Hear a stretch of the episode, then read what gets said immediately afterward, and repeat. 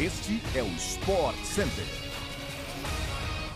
Bom dia, fãs de esportes! Estamos chegando para mais um podcast do Sport Center, começando outra semana com o melhor do esporte. Aqui quem fala é o Bruno Vicari. Não se esqueça de nos seguir no seu agregador favorito de podcasts. Os nossos programas vão ao ar de segunda a sexta-feira, sempre às 6 horas da manhã, e tem também uma edição extra às sextas à tarde. O Sport Center também está todos os dias ao vivo pela ESPN Star Plus. Hoje serão três edições: às 11 da manhã, às 4 da tarde, às 8 da noite e também à 1 da manhã. Então, pode subir o som, porque o SC está no ar.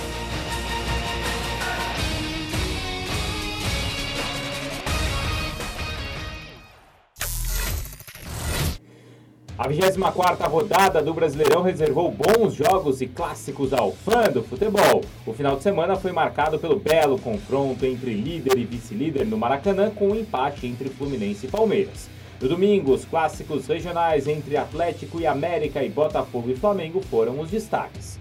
O Fortaleza segue com tudo no retorno do Brasileirão. A equipe do Voivoda venceu os cinco jogos que fez até agora e é a única equipe com 100% na segunda metade do campeonato. As vitórias tiraram o time da lanterna e levaram para a 12 colocação. Na tarde deste domingo, o time visitou o São Paulo no Morumbi e venceu por 1 a 0 o gol do Juninho Capixaba. O tricolor, então, acende aquele alerta de perigo, já que está a apenas 4 pontos da zona de rebaixamento. Em Minas, a má fase do Galo continua. O time não conseguiu sair da sétima colocação, mesmo com o gol marcado pelo Hulk aos 10 minutos de jogo. O Henrique Almeida tratou de deixar tudo igual aos 20 e ainda viu o goleiro Everson defender um pênalti para manter o placar em 1 a 1. No Rio de Janeiro, o Botafogo teve a difícil missão de segurar o ótimo momento da equipe do Flamengo, que atuou com uma equipe mista. Os rivais cariocas fizeram um primeiro tempo muito disputado, mas a qualidade da equipe rubro-negra se sobressaiu na segunda etapa. Arthur Vidal foi titular e marcou o seu segundo gol com a camisa do Flamengo. O gol foi o suficiente para garantir então os três pontos que colocam o Flamengo na vice-liderança, sete pontos atrás do Palmeiras. Pressionado no Z4, o Cuiabá recebeu a equipe do Santos. E olha só, hein? O Dourado fez um jogo disputadíssimo, chegou a abrir o placar com o Rodriguinho no final da partida, mas viu o VAR anular o gol. O empate mantém a equipe na zona da degola. Na segunda-feira, dois jogos completam a 24ª rodada. Hoje, então, tem Internacional e Juventude em Porto Alegre e ainda Corinthians e Red Bull Bragantino na Neoquímica Arena.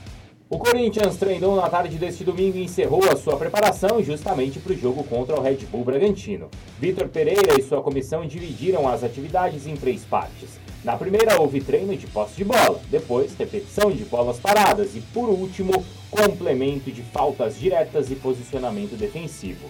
O Corinthians é o quarto colocado do Brasileirão com 39 pontos. O Timão chega para o jogo desta segunda sem vencer a três rodadas e com duas derrotas e um empate.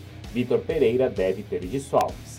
Na última atualização feita pelo Corinthians sobre os jogadores no departamento médico, essa atualização tinha Juliano fora com bronquite, o Raul Gustavo com dores no adutor da coxa, Maicon retornando de lesão e fazendo treinos de força na academia, além de Júnior Moraes e Rony com dores no joelho direito. Nenhum destes apareceram nas imagens divulgadas nas redes sociais do clube. Rafael Ramos, lateral direito, que também estava fora, se recuperou de lesão e será relacionado. Nomes como Maicon e Júnior Moraes devem avançar de estágio na próxima semana, lembrando que o Corinthians atualiza os desfalques uma hora antes do início das partidas. Tendo em vista as ausências nesta semana, o Corinthians então deve escalar o seguinte time: Cássio Fagner, Bruno Mendes, Gil e Lucas Piton. Cantilho do Queiroz, Renato Augusto, Mosquito, Roger Guedes e Yuri Alberto. O PSG, enfim, foi parado no campeonato francês. Neste domingo, jogando em casa, o time de Paris empatou com o Mônaco em 1 a 1 em duelo válido pela quarta rodada da competição, graças ao gol de pênalti marcado pelo Neymar.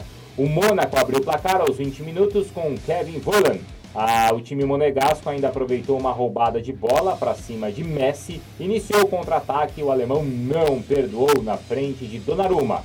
Na etapa final, o PSG empatou com o Neymar em cobrança de pênalti dessa vez não teve polêmica para saber quem seria o cobrador. Já em La Liga, três jogos e três vitórias. O atual campeão espanhol segue com 100% e busca mais um título. Vinícius Júnior e Benzema marcaram para dar a vitória ao Real Madrid contra o espanhol. O Barcelona recebeu o Valladolid e atropelou o adversário. O brasileiro Rafinha foi o destaque do jogo com assistência mais o golaço de Lewandowski que roubou a cena no Camp Nou. O alemão marcou duas vezes na partida enquanto, enquanto Pedro e Sérgio Roberto completaram o placar. O fã de esporte segue acompanhando o futebol espanhol nesta segunda-feira, tá? Tem Atlético de Madrid e Valência, 5 da tarde, com transmissão da ESPN na tela do Star Plus. O São Paulo vai receber 96 milhões de reais pela venda do atacante Anthony para o Manchester United, jogador que estava no Ajax. Neste domingo, os ingleses chegaram a um acordo com os holandeses para pagar 100 milhões de euros ou 504 milhões de reais pelo jogador. Em 2020, o São Paulo vendeu Anthony por aproximadamente 16 milhões de euros, cerca de 76 milhões de reais. Além disso, ficou acordado que 20% do lucro em uma futura venda seriam repassados ao tricolor. Em entrevista recente, o Anthony, que não ficou fora do jogo do Ajax deste domingo, disse que queria sair e já tinha comunicado esse desejo antes mesmo da abertura da janela. O contrato de Anthony com o Ajax vai até junho de 2025. Nessa temporada, ele marcou dois gols e deu duas assistências em três partidas pelo campeonato holandês e também na Supercopa da Holanda. O nome do Anthony vinha sendo especulado no Manchester United desde o início da janela, com a chegada do técnico Erik ten Hag ao time inglês. O holandês trabalhou com o brasileiro no Ajax e, claro, já chegou na Inglaterra indicando o jogador brasileiro. É isso, pessoal. Assim a gente chega ao fim, então, de mais um podcast do Sport Center. Lembrando, claro, a gente volta amanhã às 6 horas da manhã e eu volto logo mais também na ESPN pelo Star Plus no Sport Center às 11 da manhã. Espero vocês. Até lá.